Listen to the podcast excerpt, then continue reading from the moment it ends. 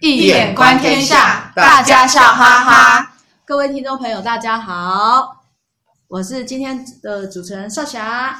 先欢迎我们的学员小蜜蜂，大家好；Cherry，大家好；我们最有生命热情的张医生老师，大家好。今天是天公生，天公生。在新的一年，嗯、先祝大家大家最喜欢的虎年行大运，事业发达，财源广进。好，Cherry，来欢迎你来帮我们聊聊，赶紧赶紧大家赶紧给把棒子丢给丢给圈，财源广进就赶快呃好下一步了，对对对对对对对对，好啊，因为我们这一季呃主题是人文化人类学文化人类学嘛，然后我们 EP 五十一的时候我们是聚焦在西班牙，我们就谈到了唐吉诃德，嗯，然后呢老师也提到说。要借由了解不同文化，才有可能做文化的融合嘛。嗯，所以我们这一集呢，我们就把那个大家的视域呢，把大家带大家远赴拉丁美洲。嗯、然后这个，哦、除非大家有去旅游，这个这个很陌生，对，要不然大部分都很陌生，陌生，在我们遥远的地球的对岸对面，而且是在南美，哎不、哦。南半球，OK，对对对。然后呢，这个我们今天要谈马奎斯，他是哥伦比亚的作家哦。然后他写的就是《百年孤寂》。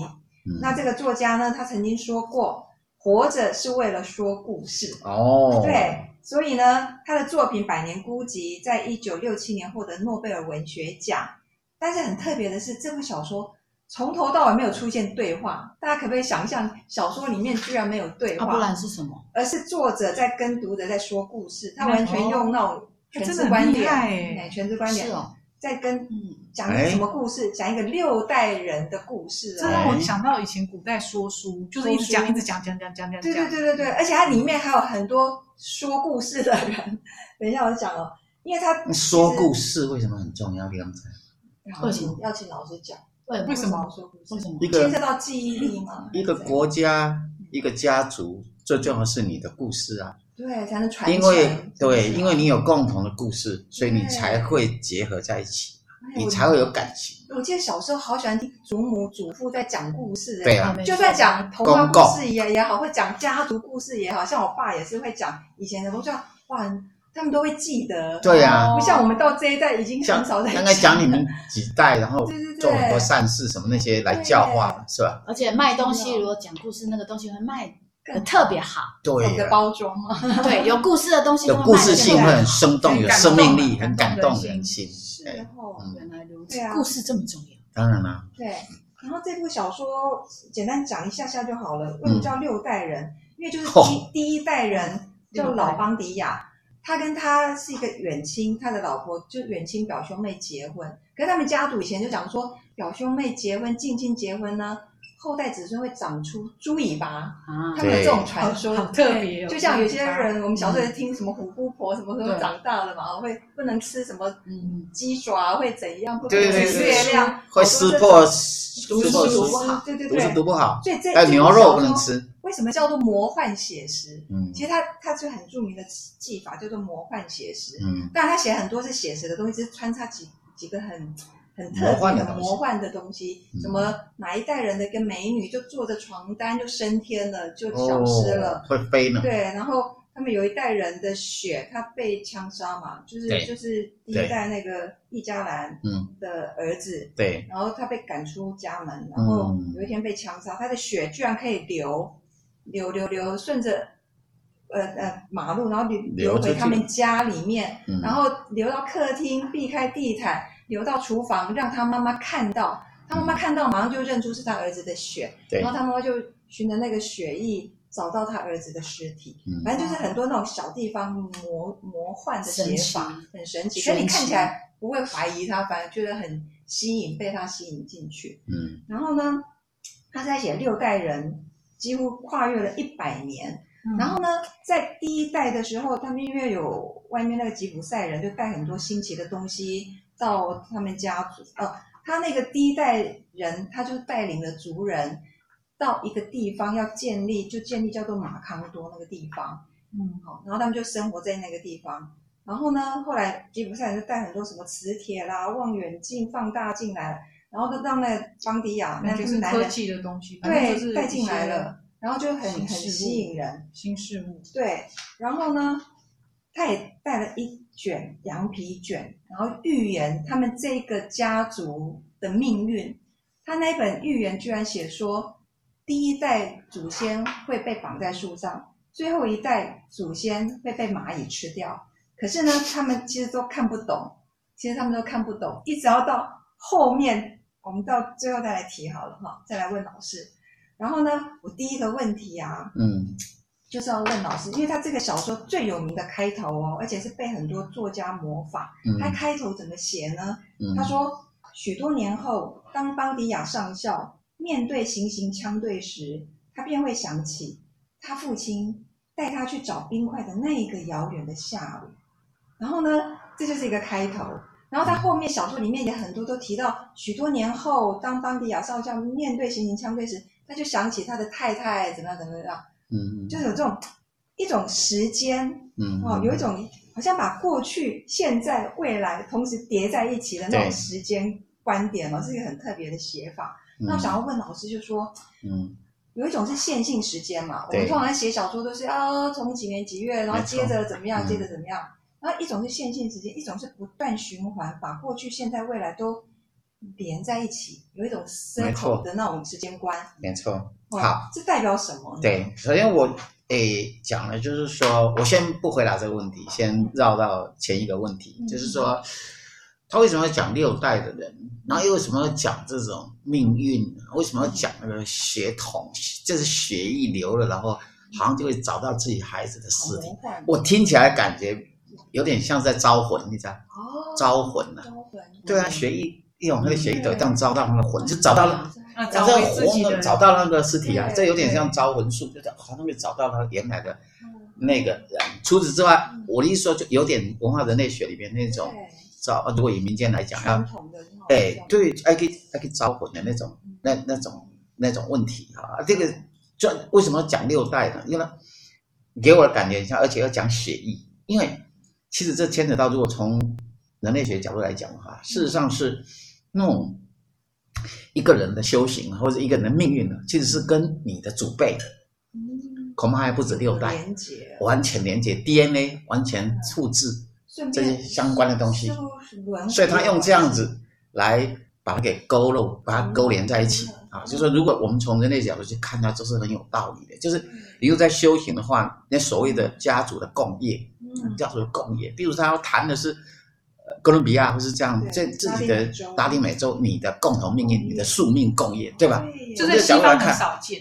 对对对，这对，那这个这个东西就是我们从人类学的人呃用这个文化人类学角度来看，会让我看到的是这一块东西，这个这个还蛮重要的。但一般人不知道，其实就是说，有些是祖辈所修的他的道，或是他多少德，或者我们经常会说，有些人为什么他家族那么兴旺，那是因为前几辈都是。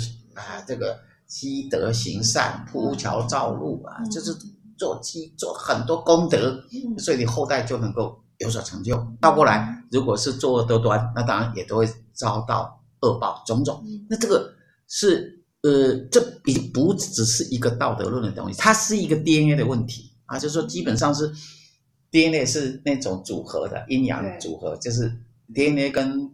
六十四卦也有关系嘛，跟四象也有关系，就是说它已经是一个不只是一种，你你你你你看到好像以为是好像很迷信，不是？它里面其实是有有科学性的东西的。以当代来看它的时候，已经是不一样的东西。那。当时家族的这个命运的问题嘛，它呈现是这个主题。牵涉到每一代的男男人的名字，几乎都是在重复。对对对对，它因为它重叠，就是说时间重叠是一种循环嘛。嗯嗯。呃，生命是一种循环啊，那这种循环的概念跟直线概念是不太一样。那东西两方在这一点就差很多。西方一般都是线性时间嘛，啊，他们会相信说啊，进化，一切都是进化，哦，啊，进化来的。但事实上，我们华人不这样认为，我们会说。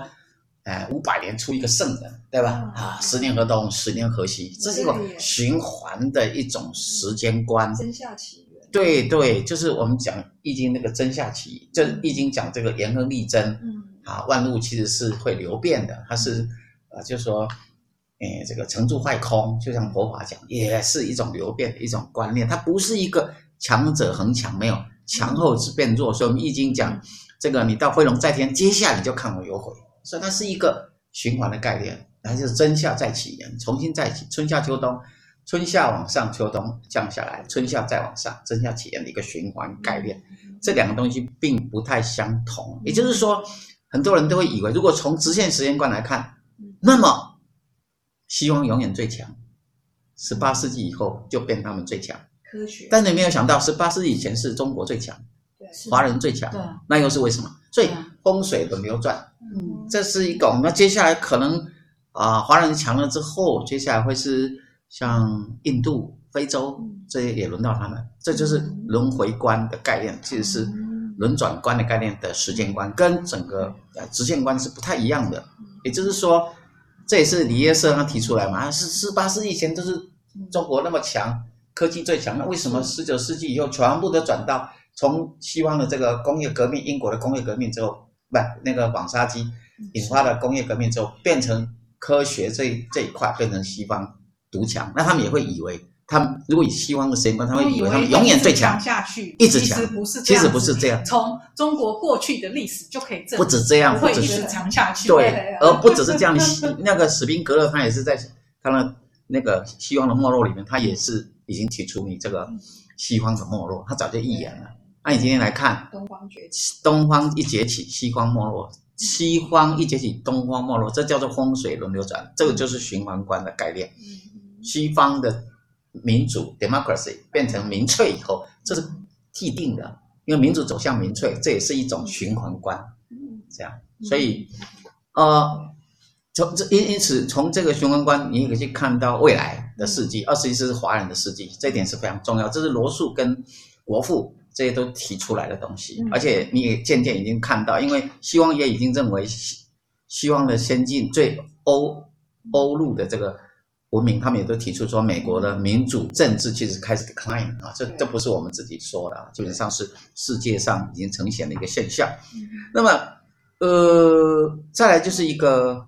嗯，第二个问题是你继续说。第二个人说，他小说里面有提到说，呃呃，他们就是其中一个成员，哎，突然染上了失眠症。哦，对对对，因为他是会传染的哦，就全家人都被传染这个失眠症。对对对。失眠会怎样呢？因为你无法睡觉嘛，然后慢慢你就会失去你的记忆。对。所以呢，后来当然是被一个吉普赛人给医好了，要不然就很可怕，整个家族就失去记忆。那刚开头老师有提到的记忆的重要嘛？对。所以在这边。他特别提出这个诗意哦，对，然后作者应该是有很重要的隐喻，对对对，对，那可不可以请老师再多谈一下？是这个意涵。当然，呃，如果以呃文化或是文学角度来看的话，事实上，作家之所以会写这个有关诗意的问题，当然要呈现的是他自己的国族命运或是一个家族命运之类的，所以他必须去谈这种诗意的问题。如果一个国族的人都已经忘了他的历史，那其实是没有救了，因为历史是建构在故事里面。如果大家都不能去共同的去有共识的一些讲一些老故事、老歌曲，在自己的这种缅怀底下有种情感情愫，事实上这个国族是不会团结的，那一直走向灭亡的路。所以，呃，这是第一点。第二点，谈这个失忆的问题，我们从文化人类角度来看的话，人类学角度来看。以华人的世界来看，一个人三魂七魄离体之后，三魂七魄就散掉了，元神不在的时候就会失忆，有的时候会产生失忆，或是记忆失智、失忆。现在失智很严重。什么时候知道吗？呃，有些是在一次的车祸，创伤，从从高的地方跌下来啊，然后楼梯啊或者什么摔下，接下来短暂失忆记忆。可是有的不是，他会。突然之间，他记忆受损很严重，然后将来这个小孩，他甚至于左脑右脑不平衡，他的发展就产生问题，他然后他没有办法去，他会产生 mnemonic，他会产生那种无助，他变成是没办法像一般正常小孩这样子的学习，那这个产生呃学习上的障碍，那这个东西要怎样？如果以华人的文化，其实是要招魂呐，道法来讲，他必须去把元神抓回来，对，要必须。造势的那个地点有没有？在古代，哦、华人都去车祸地点，然后把道士把魂召回，他有固定的仪式。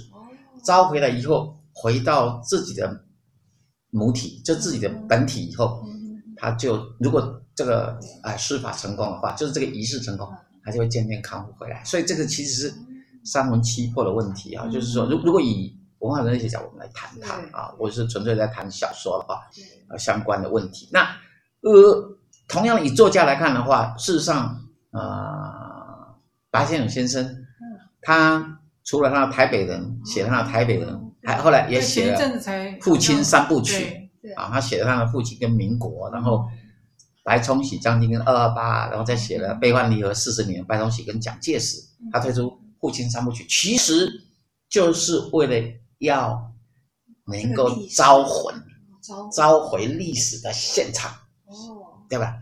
让这个我们华人或台湾人了解也了解整个历史。的过程，也，就是呃，呃，国民党撤退到台湾来，这整个发展的历史啊，这整个回到了整个历史当中，对这些故事能够真正的看到它的原貌，如此的话。就在某个层次里边，呃，可以达到类似马奎斯他写《百年的孤寂》一样的唤醒民族的魂魄，或是国魂，或是回到历史的当下，这种解决民主的失忆症的问题，事实上是类似。说很多独裁者嘛，很多各个国家很多独裁者。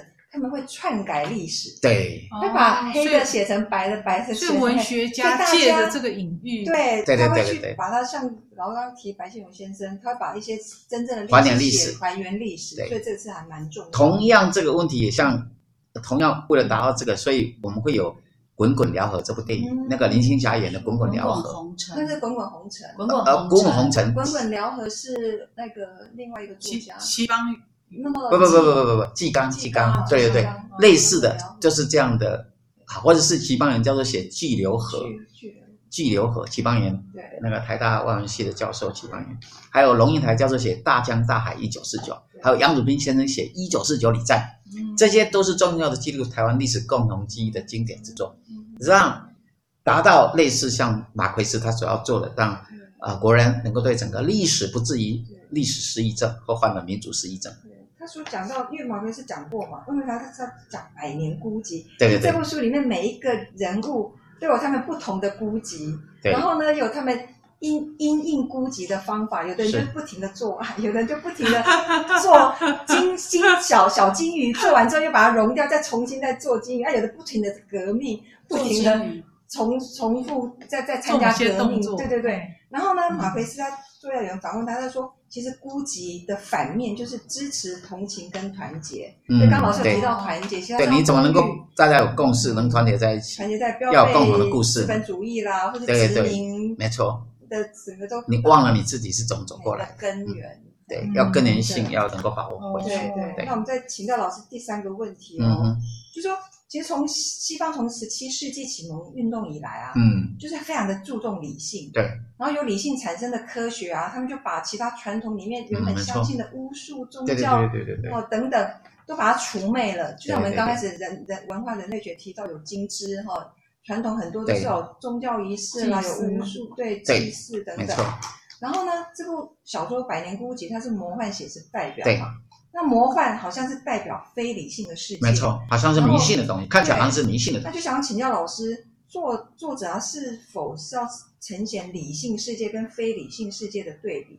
然后非理性世界跟老师之前最近常常提到的暗物质，对，在当代到底有什么重要性？嗯，是的，呃，事实上，十七十七世纪的这个启蒙运动啊，事实上是受华人文化的这个啊。呃当然了，以前我都讲过了，西方的 Enlightenment 其实是受到了宋明理学的影响。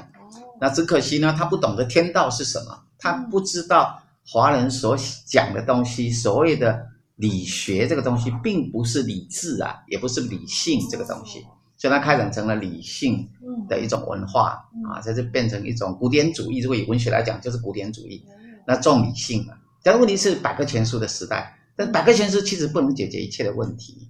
那这个甘地的这个小说有没有？他就是在讲这个东西。你你用理性，事实上是没办法解决问题。而且，呃，一般只要挂出科技科学，那我们都会觉得好像是有数据，都都是真的。事实上，已经当代在在一个后现代的一个时代里边，其实这个都被解构掉了。会认为其实这个都是一种伪理性。哦。伪理性就是伪理性，这种伪科学就是伪理性，就是说你以为这是理性，其实这是一味的迷信科学，是一种伪理性，这已经被对是一种假理性的意思。那呃，为什么呢？因为我们可以看得到，事实上，呃，包括整个西方的思想也好，或者人类的思想，都是一波又一波嘛，不同的呈现。比如说，呃，这个文艺复兴时代再来这古典主义，古典主义就是浪漫主义，那古典主义当然就是去。反文艺的复兴的这种精神，那回到了希腊时代，也就是回返。那同样的，古典主义就会有浪漫主义，那浪漫主义又它又是反古典主义的。那这个现代主义又去反浪漫主义，所以一波又一波，又推翻一个。所以如果以希望来讲是这样，那重点要谈的是说，所谓的启蒙运动所认为的这种除，就是除魅，就是把所有的宗教巫术这些都打成，呃，都是不好的东西。啊，那这些东西其实都会被翻盘的，都会被重新再、再、再省思过。那为什么呢？因为当代的像量子力学目前最夯。如果从量子力学角度去看的话，那你就发觉有暗物质的东西。那暗物质事实上只能是像海德格啊，德国的海德格啊，这样的现象呃存在现象学，对吧？现象诠释学的海德格，事实上他到最后他也提出的是，哎，天地人鬼神。鬼神这个东西事实上是非理性的，对，可是你必须要去面对真实存在的东西。嗯、那那这个真实存在存在哪里呢？存在在一个暗物质当中。嗯、所以我们易经讲，大人以天地合其，大人者以天地合其德，以日月合其明，以四时合其序，以鬼神合其吉凶，亦可通鬼神。嗯，所以你要能通鬼神，鬼神就是不测之谓神。嗯，易经讲不测就是常跟无常，这。对我们讲简易变异不易，所以里边有常，它有无常的东西，无常就跟鬼神没有密切关系。像刚这个故事里边，百年孤寂他会去写那个呃，突然发生无常事件，然后那个血会这样流来流去，种种，那个就是暗物质，那那个是属于你人类，你很难去把握。当悲剧发生的时候，很多你你无法预测，无法预测叫做无常。但无常这是简易，这个是个变异原则，可是它有一个简易原则，对吧？简易原则就是。哎，你认为的好就会变好，而是简易，事实上会变，无常会来。所以这种无常加上常，两个加起来，这样才叫做都知道了常，也知道了无常，知道生命的可能性，也知道生命的必然性。那这样才是简易变异，不易才能达到不易的最后的这种了解。所以，呃，因此呢，事实上这种被除灭的东西，其实到。当代都会被还原了，对的，复兴回来。老师刚才讲的简易变异不易，是就是我们易经讲的嘛，所以易经真的是可以观天下。这对，可见我们易经的重要性真的是 cover 到全部的。因为华人文化的根源就是易经啊，离开了易经，五经就不在，没有了五经，你你没有任何遵循的方向。所以经典当然是最重要的。你你会里面看，你就会看到，事实上像你这种，嗯，包括你这种。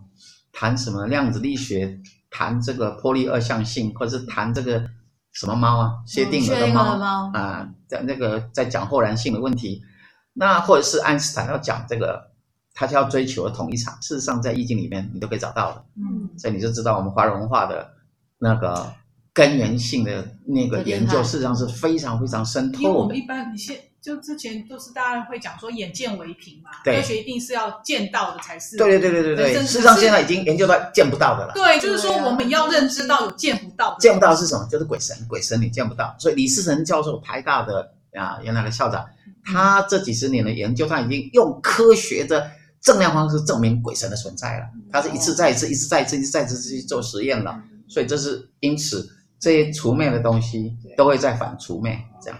好，然后呢，诶，我们刚刚提到说这个家族有被预言嘛？对对对。然后他们到第六代的时候，第六代的子孙呢，他跟他的姑姑就是乱伦，对，结果就真的生下了一个长了猪尾巴、猪尾巴的小 baby。所以他说是。然后呢，这个小 baby，对，这个小 baby 就真的被蚂蚁吃掉了。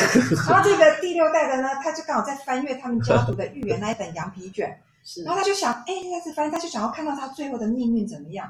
就在这部小说的结尾呢，他就写说，嗯，他就写说太神奇了吧？这个镜花水月的城镇，或者说是幻影城镇吧，将会被风扫灭，并从人类记忆消失。嗯，而书上所写的一切，从远古到永远，将不会重演。嗯，所以呢，这个第六代、第七代已经被被蚂蚁吃掉了嘛，然后他自己第六代他也知道说，他也会消失，整个城镇都被风吹走了，就这样 ending 了。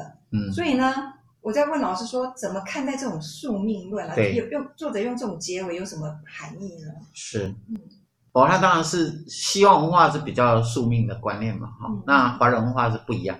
老师讲过是什么造命？对对对，西方文化的话，基本上是像这个故事里面，他其实要讲的也不一定是宿命而已，他最主要要讲的应该是一个。成住坏空的问题嘛，空性，宇宙万化本来就是流转变化，那一切存在都会消失嘛，啊，是在讲空性的问题。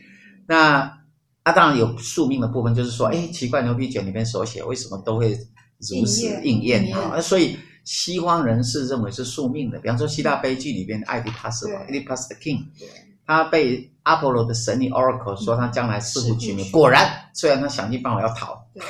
你不讨还好，你一讨刚好就弑父娶母。对，你讨不讨都弑父娶母，这是西方人的观念。可是人没有办法超越命运啊，这是西方的观念。人无法改变神力的命运。那那印度认为人难逃因果嘛，是吧？所以印度文化也是认为人是苦的。印度哲学的认为，基本上人是苦，因为你没办法逃离你固定的这个命运。可是华人文化不是，华人文化很积极健康，它是知命造命。所以我们华人文化里面。基本上在易经的应用学里面，三一命相卜都是可以用后天的东西来改造先天不足。一个人如果八字命不好，你可以用你的呃风水，你可以用其他来补足，用你的选择，你的职场选择，你的呃预知你自己将来哪边发展比较好，所以可以趋吉避凶。那这样的话是可以。如果想想看哦，那个。一个人都不知道未来命运是什么，那你不就是在赌命运了吗？可是华人不是这样，华人是知命造命，所以不知命无以为君子，这是孔子说的。如果连自己的命运是什么你都完全无法掌握，你说你可以活得很快乐，那真是赌徒啊！啊，这是赌徒啊！所以华人是更积极，他不是迷信，他是超科学的部分，在几千年前我们就已经存在着的。所以要能够了解这一点的话，那么呃，中西两方文化不太同，西方。宿命那，华人的文化是知命造命，积极健康。对，是的，没有错，就是我们华人文化，大家听了也知道，大家都喜欢知命造命的那个。对，那在我们的讲座里，老师会讲很多经学的东西，嗯、会阐述我们很多华人文化，像刚刚讲到中国的科学，对，我们之前的讲座就就有提到。可是如果没有听到的朋友，没关系，你可以再来继续参加我们的讲座。然后我们讲座里面也有很多电影的、文学的。你参加我们讲座，你就更理解老师刚刚讲的华人文化跟西方文化不一样的地方在哪里。所以你你可以订阅我们的讲座连接，我们会寄资讯给你。然后也欢迎分享我们的 Podcast，然后让你的亲朋好友都知道这个讯息，推广这个正能量。那今天节目到这里，谢谢我们的小蜜蜂，还有 Cherry，最感谢我们的张医生老师。听众朋友，我们下周见喽，拜拜。